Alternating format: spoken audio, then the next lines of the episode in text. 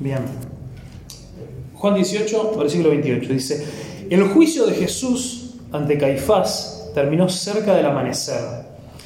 De allí lo llevaron a la residencia oficial del gobernador romano. Sus acusadores no entraron porque, de haberlo hecho, se habrían contaminado y no hubieran podido celebrar la Pascua. Por eso Pilato, el gobernador, salió a donde estaban ellos y les preguntó, ¿qué cargos tienen contra este hombre? No te lo habríamos traído, no te lo habríamos entregado si no fuera un criminal, replicaron. Entonces llévenselo y júzguenlo de acuerdo con la ley de ustedes, dijo Pilato. Solo los romanos tienen derecho a ejecutar a una persona, respondieron los líderes judíos. Con eso se cumplió la predicción de Jesús acerca de la forma en la que iba a morir. Entonces Pilato volvió a entrar en su residencia y pidió que le trajeran a Jesús. ¿Eres tú el rey de los judíos? le preguntó. Y Jesús contestó, ¿lo preguntas por tu propia cuenta o porque otros te hablaron de mí? ¿Acaso soy yo judío? replicó Pilato. Tu propio pueblo y sus principales sacerdotes te trajeron a mí para que yo te juzgue. ¿Por qué? ¿Qué has hecho?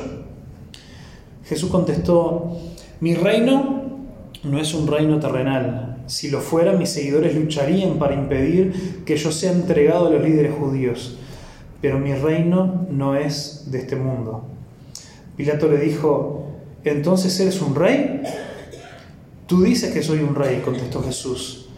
En realidad, yo nací y vine al mundo para dar testimonio de la verdad todos los que me aman la verdad, todos los que aman la verdad reconocen que lo que digo es cierto. ¿Qué es la verdad? preguntó Pilato. Entonces salió de nuevo a donde estaban eh, los demás. ¿Qué es la verdad? Quiero que, quiero que nos preguntemos un rato eh, y, que hagamos un esfuerzo por, pensar de verdad qué es la verdad. Cuando vos y yo pensamos eh, en nuestra vida eh, y pensamos en este concepto de la verdad, a veces pensamos en lo que nosotros entendemos como real, como cierto, como aquellas cosas que, que regulan la forma en la que nosotros vivimos, incluso podríamos decir aquellas cosas que nosotros creemos ser ciertas y aquellas cosas que nosotros creemos que tienen que ver con el mundo que nos rodea, eh, incluso en base a esas verdades es que nosotros regimos nuestra vida. Y nosotros podemos decir, bueno, este, no sé, nosotros creemos un montón de cosas eh, sobre Dios, sobre Jesús, que nosotros creemos que son verdad. Pero quisiera que nos preguntáramos, de verdad, pero de verdad, de verdad, ¿de verdad creemos lo que decimos creer? Y ustedes me pueden decir, bueno, pero ¿cómo de verdad creemos? Sí, bueno, creo algunas cosas y eso. Pero de verdad, en serio, ¿en serio vos crees aquellas cosas que decís creer? ¿Y, por qué hago énfasis en esta pregunta? Porque las cosas que vos y yo entendemos como verdad, lo que algunos llaman lo que es la cosmovisión de las personas, que esto de la cosmovisión es otra forma de decir la forma en la que vos y yo vemos y entendemos el mundo, el universo, eh, todo lo que nos rodea, la forma en la que nosotros entendemos la realidad alrededor nuestro, determina la forma en la que vos y yo tomamos nuestras decisiones, la forma en la que vos y yo marcamos nuestra forma de vivir. Aquellas cosas que vos considerás como ciertas, como la verdad, son las cosas que van a determinar tu forma de procesar las situaciones en tu vida y son aquellas cosas que van a determinar la forma en la que vos vas a tomar las decisiones a raíz de eso. Entonces, de verdad, ¿de verdad creemos lo que decimos creer? Y digo esto porque muchas veces nosotros decimos creer ciertas cosas, pero nuestra forma de actuar, nuestra forma de ser consecuentes con esas verdades que decimos creer, no son tan ciertas. Y me lo pregunto a mí mismo porque les pongo un ejemplo bien concreto.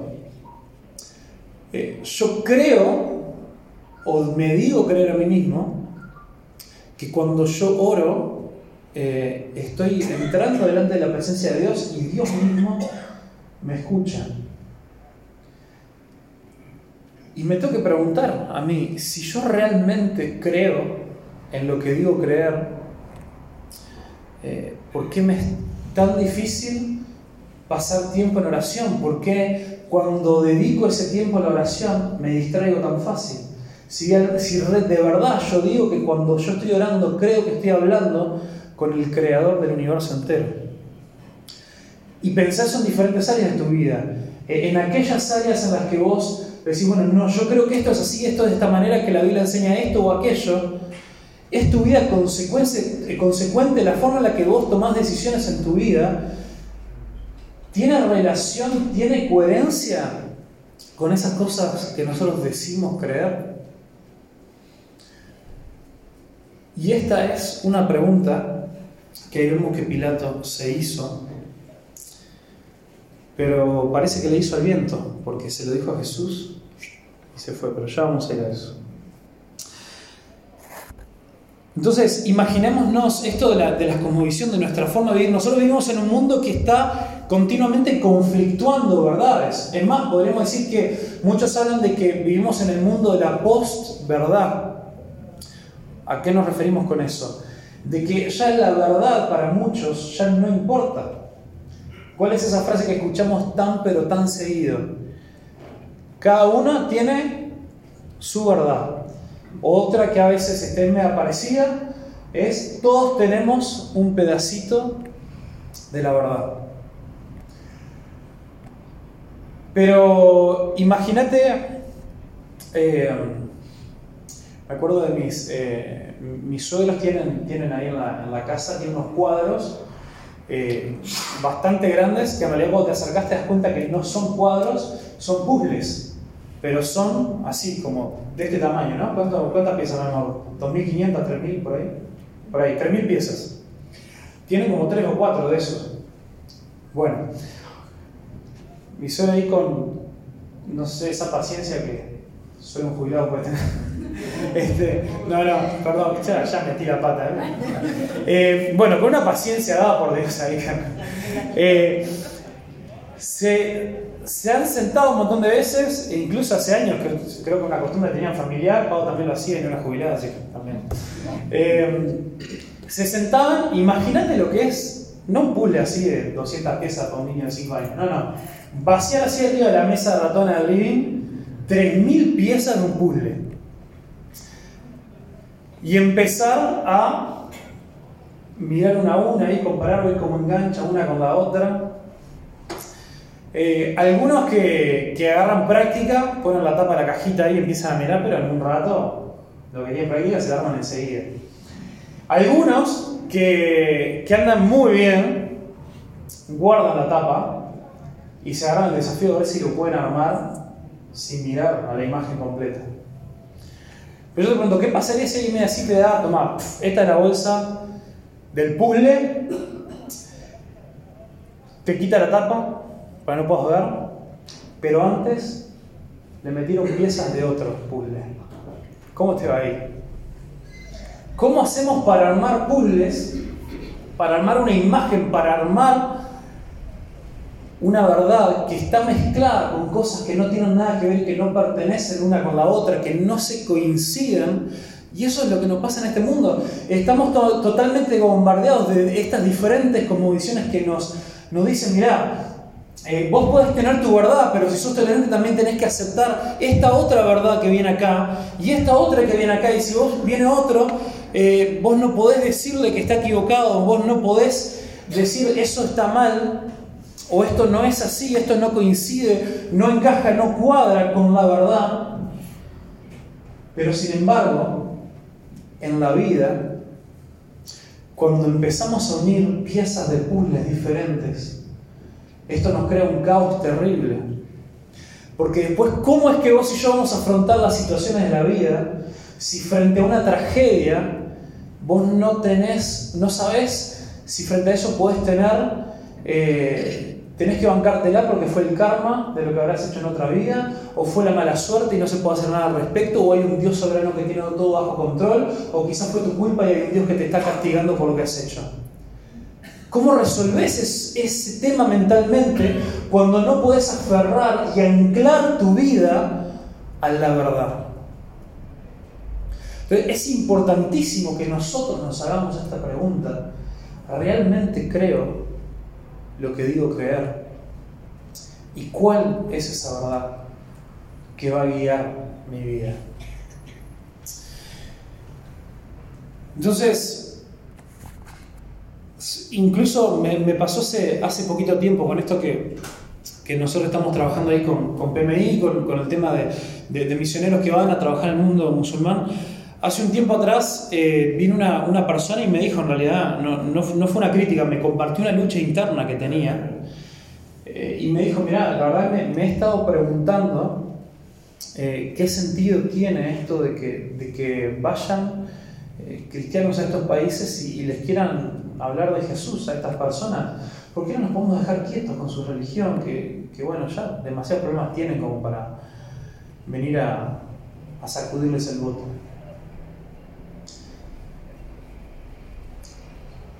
Y, lo que fuimos charlando un poco es que, bueno, si nosotros decimos, si, si, primero nosotros estamos convencidos de que, de que seguimos aquel que es la verdad, el confrontar a otros y contarles sobre la verdad y, y darles la posibilidad que contemplen que aquella forma que otros tienen de ver el mundo está equivocada, es un acto de amor, no es un acto de intolerancia, es un acto de amor. Y, creo que, acá tenemos una de las conversaciones más, más peculiares que, tenemos en la Biblia. ¿Alguna vez se preguntaron cómo, cómo Juan se enteró de esta conversación? Yo estaba preguntando el otro día. A ver, todos los judíos se quedaron afuera. Sabemos que los discípulos por ahí no estaban. Y dice que entró, entonces no sé, me imagino, vieron que Jesús después de resucitar estuvo con sus discípulos un tiempo más enseñándole, me imagino que le habrá contado alguna de estas cosas para que ellos supieran, no sé, vaya a saber. Y, y ahí es que en el, en, el, en el 33 dice entonces Pilato volvió a entrar a su residencia y pidió que trajeran a Jesús. Y le dijo, ¿eres tú el rey de los judíos? Y Jesús le contestó, ¿lo preguntas por tu propia cuenta o porque otros te hablaron de mí? Cuando vos y yo nos presentamos frente a la, gran pregunta de quién es Jesús, es extremadamente importante de que es una pregunta que vos te estás haciendo por tu propia cuenta. Que no sea una pregunta que te haces solamente porque, porque bueno, para, contestarte para contestarle a otros, que no sea una pregunta que haces para satisfacer tu curiosidad intelectual, que no sea una pregunta que te haces eh, o, que haces porque, porque sí, sino como Jesús lo confronta y dice, vos, esto que estás diciendo de mí, eh, es algo que vos eh, lo crees, es algo que vos lo pensás, lo escuchaste por ahí, ¿dónde estás vos parado? Jesús nos confronta y nos dice, ¿dónde estás vos parado? Y de qué forma te vas a acercar a mí y, a la pregunta de quién soy, de quién soy yo, no en general, sino quién soy yo para vos. Eso es lo que Jesús quiere saber. No quién soy yo, eh, no sé, me podés definir como muchas cosas, podemos saber muchas cosas intelectualmente de Jesús, pero para nosotros, ¿quién es Jesús para nosotros en nuestra vida? Y, Jesús ahí sí, si nos salteamos un par de versículos,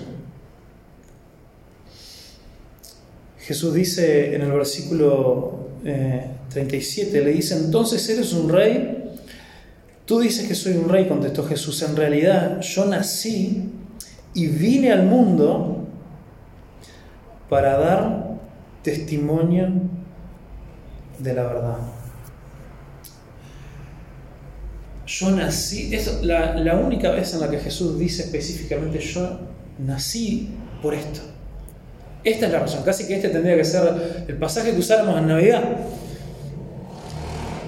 Yo nací y vine al mundo para dar testimonio de la verdad. Y es por eso que si Jesús nos dice que la razón más importante por la cual Él, siendo Dios, tomó forma de hombre y vivió entre nosotros, sabiendo que esa vida lo iba a llevar a la muerte, y nos dice cuál es la razón y que la razón es dar testimonio de la verdad, esta se tiene que transformar en la pregunta más importante de nuestra vida. ¿Cuál es la verdad?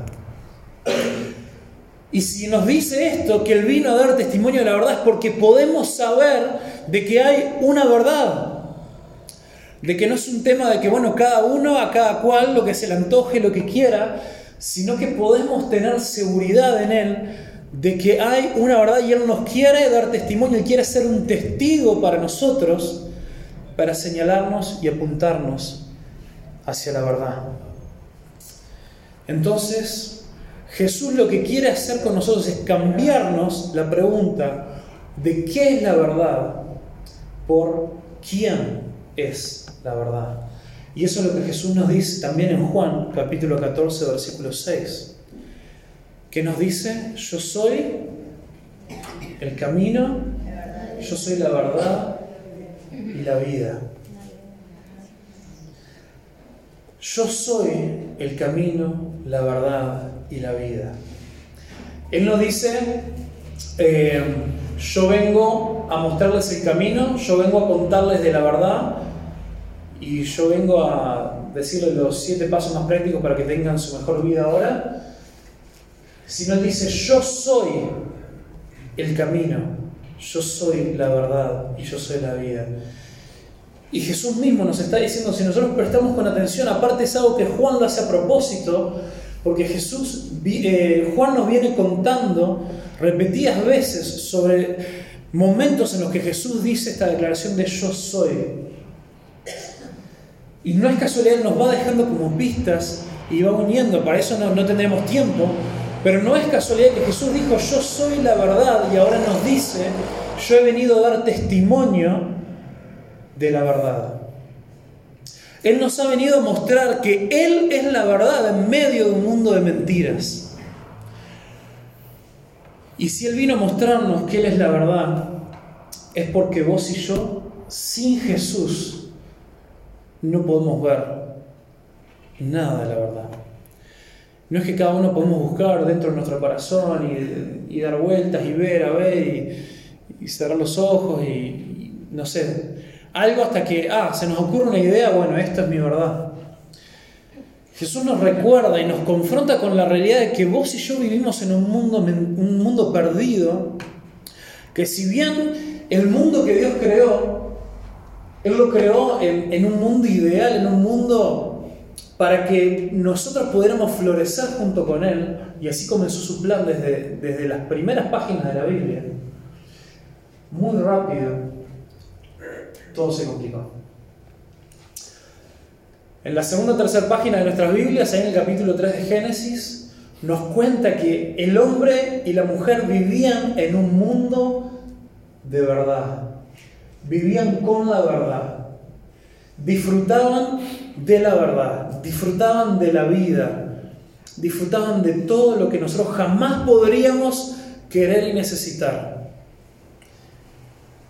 Pero algo pasó en ese mundo ideal que Dios creó para que nosotros disfrutáramos y, lo sirviéramos cumpliendo nuestro propósito en este mundo, entró la mentira. Y, en esta... Eh, y, en, ese momento en el que en Génesis 3 se nos cuenta de, la caída del hombre, el momento en que el hombre le dice que no a Dios, porque creyó como una verdad la mentira de esa serpiente que se apareció en el huerto del Edén y que dijo, vos podés ser como Dios si haces esto, si desobedeces, si le das la espalda a Dios, si vos le decís a Dios, mirá, todas las verdades que vos nos venís diciendo, toda la vida que vos nos venís dando, yo rechazo eso por mi propia forma de vivir. Y a partir de ese entonces se introdujo la mentira en el mundo y fue lo que gobernó. A partir de ese entonces la mentira y en el corazón del hombre, el pecado, esa rebeldía contra Dios fue creciendo hasta el punto que la Biblia también nos dice que nuestro entendimiento quedó completamente cegado. Estábamos completamente ciegos. Y la única forma de que pudiéramos volver a ver a Dios, volver a ver a la verdad en medio de nuestra ceguera, era si el mismo Dios se nos aparecía bien enfrente nuestro y corría ese velo. Y lo que llevó fue que Dios mismo tomara forma de hombre, naciera con ese propósito de darnos testimonio de la verdad, de mostrarnos que Él es la verdad, Él es el camino y Él es la vida. Y Ahora sí, si volvemos un poquito para atrás, lo, estamos viendo este pasaje un poquito de forma anacrónica. Eh, pero, pero ahí en el, en el, versículo 36, Jesús le dice frente a la pregunta de, de si Él es rey o no, dice, mi reino no es un reino terrenal. Si lo fuera, mis seguidores lucharían para impedir eh, que yo sea entregado a los líderes judíos, pero mi reino no es un reino de este mundo. Y, increíblemente, a pesar de que el plan original de Dios en ese mundo perfecto que Él creó era que nosotros seamos parte de su reino, que nosotros vivamos bajo la verdad, hace tanto tiempo que nuestro mundo vive en esta oscuridad, vive bajo la mentira, que lo que Jesús propone es tan diferente, es tan al revés de todo lo que nosotros conocemos. Que el reino de Dios es ese reino al revés a través del cual nadie comprendía lo que Jesús quería hacer. Esto que Jesús dice de que si su reino fuera de este mundo, sus seguidores lucharían para, para liberarlo, para que él no tuviera que morir, eso era algo que en la noche anterior sus seguidores no, no tenían claro.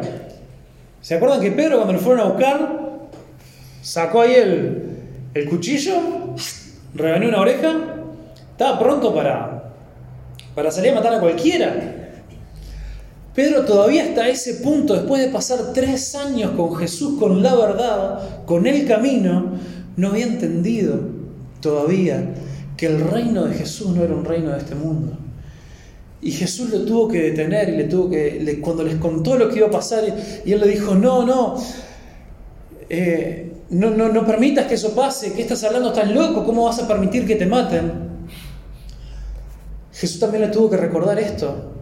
La voluntad del Padre tiene que ser hecha, porque para eso vino Jesús, para dar testimonio de la verdad y para que a través de la verdad, conociendo la verdad, seamos libres y conoceréis la verdad y la, verdad, la los hará libres, también dijo Jesús. Es, es impresionante cuando empezamos a unir estos cabos de, las declaraciones que Jesús hace sobre la verdad. Él nos dice de que Él viene a mostrarnos la verdad y que la verdad que nos viene a mostrar es, es el mismo porque Él es la verdad y que el conocerlo, si lo conocemos de verdad, si nosotros de verdad tenemos claro cuál es la verdad, si nosotros creemos realmente lo que decimos creer, vos y yo vamos a ser libres, libres al fin, libres para seguir a Jesús, libres para vivir por Él, libres de nuestro pecado, libres de todas las cosas, eh, libres de esos pensamientos que nos impiden vivir con esperanza. Saber de que tenemos un Dios que nos ama, que nos ama tanto, que envió a su Hijo a testificarnos, a mostrarnos la verdad. El Dios nos ama tanto que no nos quiso dejar en oscuridad, no nos quiso dejar viviendo en la mentira a pesar de todos nuestros errores, a pesar de todos nuestros pecados, a pesar de nuestra rebeldía en contra de Él. Él no quería que esa fuera nuestra situación. Y en ese amor Él nos envió. Él envió a Jesús. Y este reino diferente del cual Él quiere. Es el que Él quiere que nosotros ver la verdad sea que podamos ver. Jesús corre de nosotros el velo de la mentira y nos permite ver el reino de Dios, el reino de los cielos. Nos permite ver ese reino al revés que para, para la gente que no conoce la verdad, los valores del reino le parecen alocados, le parecen tontos.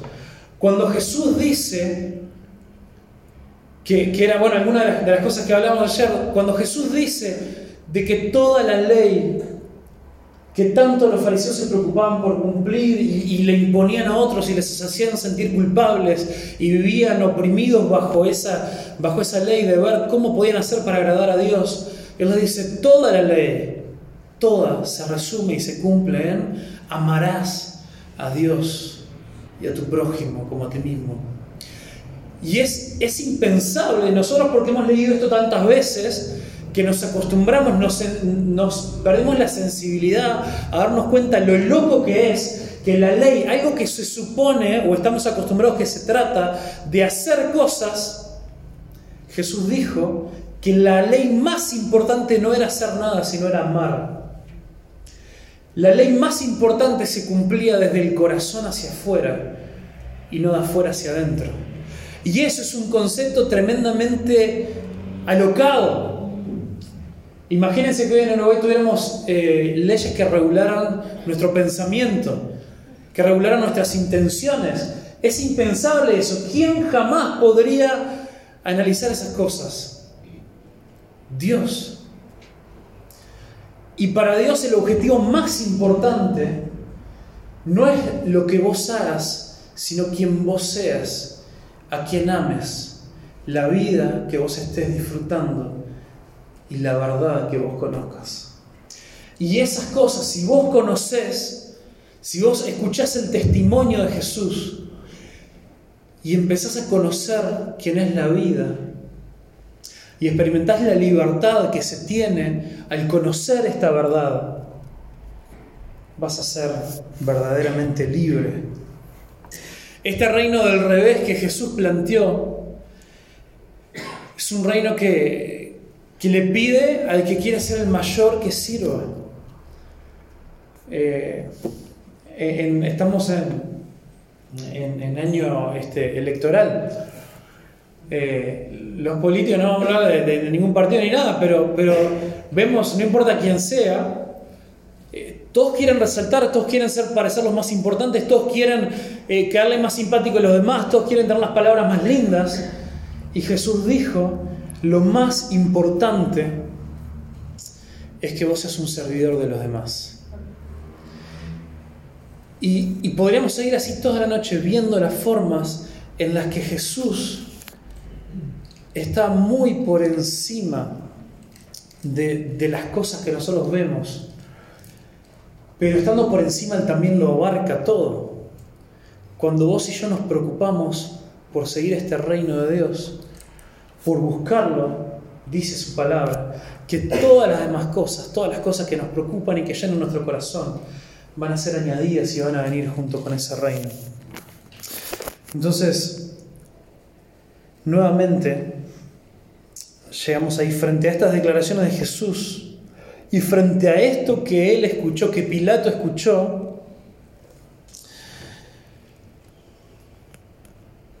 Dios, Jesús le dice, todos los que aman la verdad reconocen que lo que digo es cierto. ¿Qué es la verdad? Preguntó Pilato. Y no lo preguntó como para como quien arranca una clase de filosofía y dice, bueno, Vamos a sentarnos a unas mates y vamos a charlar de la verdad. No lo preguntó como diciendo, la verdad que está, está buena la charla, eh, parece que sos un hombre sabio. Contame, ¿qué es esta verdad de la cual viniste a dar testimonio? Sino casi en la forma que está escrito en la Biblia, casi que me lo imagino a Pilato mientras se va girando y levando la espalda a Jesús diciendo, ¿qué es la verdad? Y se va. Fueron las últimas palabras que le dijo. El corazón de Pilato no estaba pronto, no estaba dispuesto a ver a quien tenía enfrente. Preguntó qué es la verdad en vez de haber entendido que la pregunta era quién es la verdad. Y si vos y yo conocemos la verdad de Jesús, todas las preguntas que yo dije al principio empiezan a caer cada una en su lugar.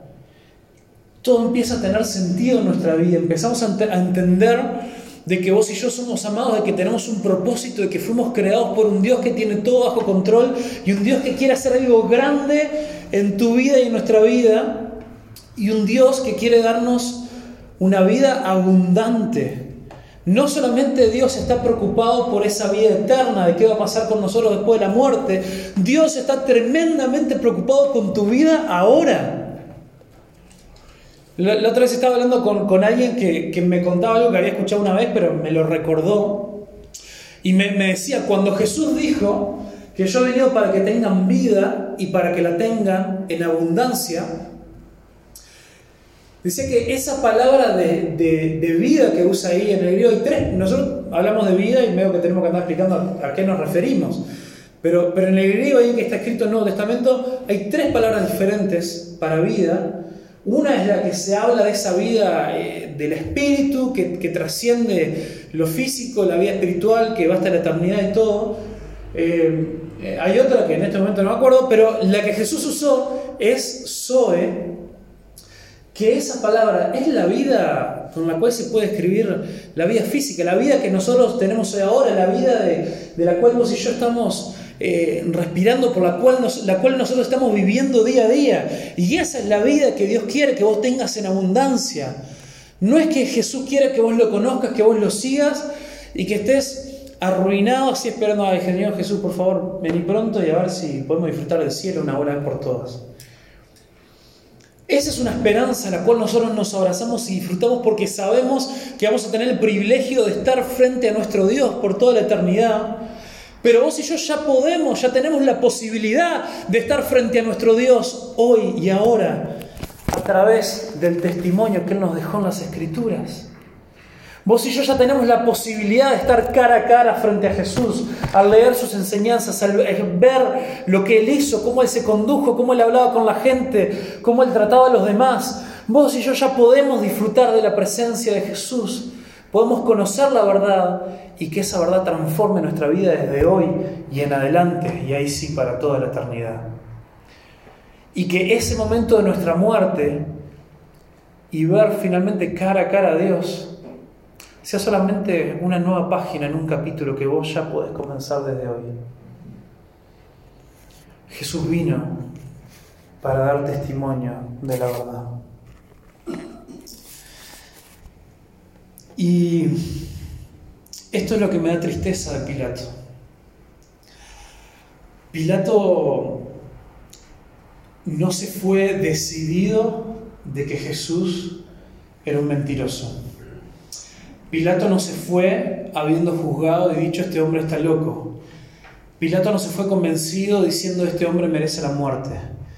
Pilato se fue sin respuestas a sus preguntas y habiendo tenido el único que le podía contestar todo, se fue sin tomar una decisión. Y en esa actitud en la que él se fue, que espero que nosotros no nos vayamos hoy de acá sin sin pensar qué vamos a hacer con aquel que vino a dar testimonio de la verdad. Salió donde estaba el pueblo y le dijo, este hombre no es culpable de ningún delito. Pero ustedes tienen la costumbre de pedirme cada año que ponga en libertad a un preso durante la Pascua. ¿Quieren que deje en libertad a ese rey de los judíos? Pero ellos contestaron a gritos, no, a ese hombre no. Queremos a Barrabás. Y, se nos explica después también eh, en, otro evangelio que Barrabás era esta persona que estaba esperando la muerte también, un asesino, alguien que, que merecía la muerte y casi, casi que podríamos ver a través de esta actitud una buena intención de parte de Pilato de decir, bueno, yo me lavo las manos, que aparte esa expresión viene de él mismo, me lavo las manos en esto, pero bueno, mientras me lavo las manos, capaz que le doy una manito. Digo, bueno, a ver, ¿quién va a querer a Barrabás? Todos sabemos que este tipo merece la muerte, todos han escuchado lo que Barrabás hizo, todos han escuchado las atrocidades, los pecados, las leyes que ha violado y todos están de acuerdo que este hombre merece la muerte. Seguramente cuando les presente, les ponga esta opción, no es que voy a liberar eh, algún otro que hizo algo menor. No, voy a liberar al peor de los peores. Seguramente frente a eso reaccionan y digan, bueno, no, está bien, lo de Jesús no era tan grave.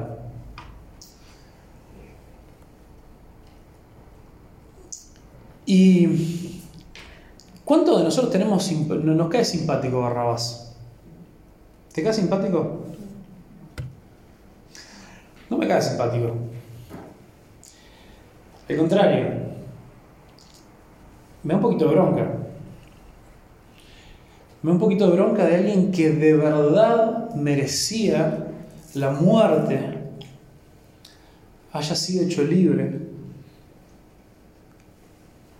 Y alguien que no merecía la muerte, aquel que vino y hizo todo por este pueblo.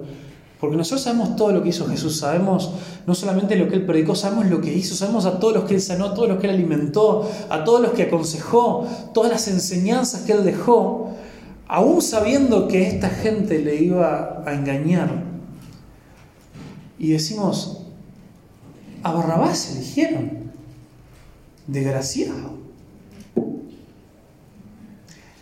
Y no, hay en la Biblia un relato de que escuchemos, no sé, imagínate que en, el hecho, en, los hechos, después, imagínate que en el capítulo 1.5, no sé, de los hechos, hubiera una historia de cómo Barrabás le estaba preso, entonces no sabía mucho lo estaba pasando con Jesús, pero lo liberan, no entiende nada y dice, pará, ¿cómo fue que me dejaron libre? Y le cuentan de Jesús. Y el tipo cae entre sus rodillas y dice, a este hombre a este Dios, a este Dios le debo todo, le debo mi vida entera. Esa historia no existe.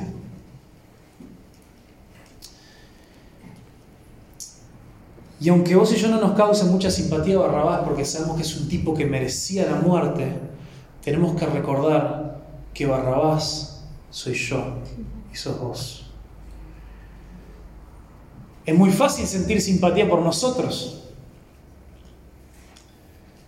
porque somos nosotros y somos lo más creativo del mundo para inventar justificaciones de nuestros pecados.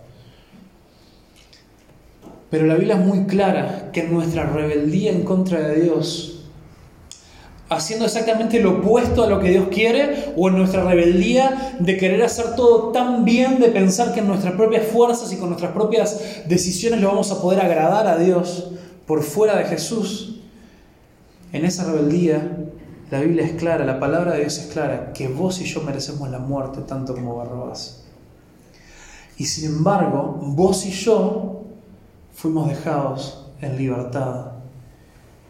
Y el inocente, el que vivió esa vida que jamás nosotros podríamos haber vivido, aquel que es la verdad, aquel que vino a dar testimonio de la verdad, aquel que lo entregó absolutamente todo, aquel que cayó y cerró su boca frente a sus acusadores, lo hizo para que vos y yo seamos liberados.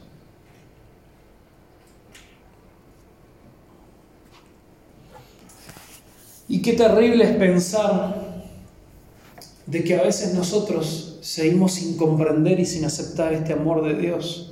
Seguimos diciendo que creemos algo, pero no actuamos en consecuencia de la verdad que creemos. Seguimos pensando que nosotros conocemos a la verdad, pero la verdad no es algo que nosotros podemos conocer intelectualmente. La verdad es una persona con la cual Dios quiere que vos te relaciones y esa persona es Jesús. Y si vos conoces a Jesús de verdad, no si conoces las cosas que Él hizo, no si conoces eh, quién, quién, Él fue, no, sé, no si conoces hechos sobre Jesús, sino si vos te has relacionado personalmente con Él. Ahí es cuando vos podés conocer la verdad. Y ahí es cuando la verdad te hace libre. Y que no nos pase como a Barrabás, que supo de aquel que lo entregó todo y que literalmente tomó su lugar y hasta donde sabemos no hizo absolutamente nada al respecto. Que no seamos como Pilato, que teniendo la posibilidad de tener la respuesta a la pregunta más importante en nuestra vida, de saber quién es la verdad, se dio media vuelta y se fue.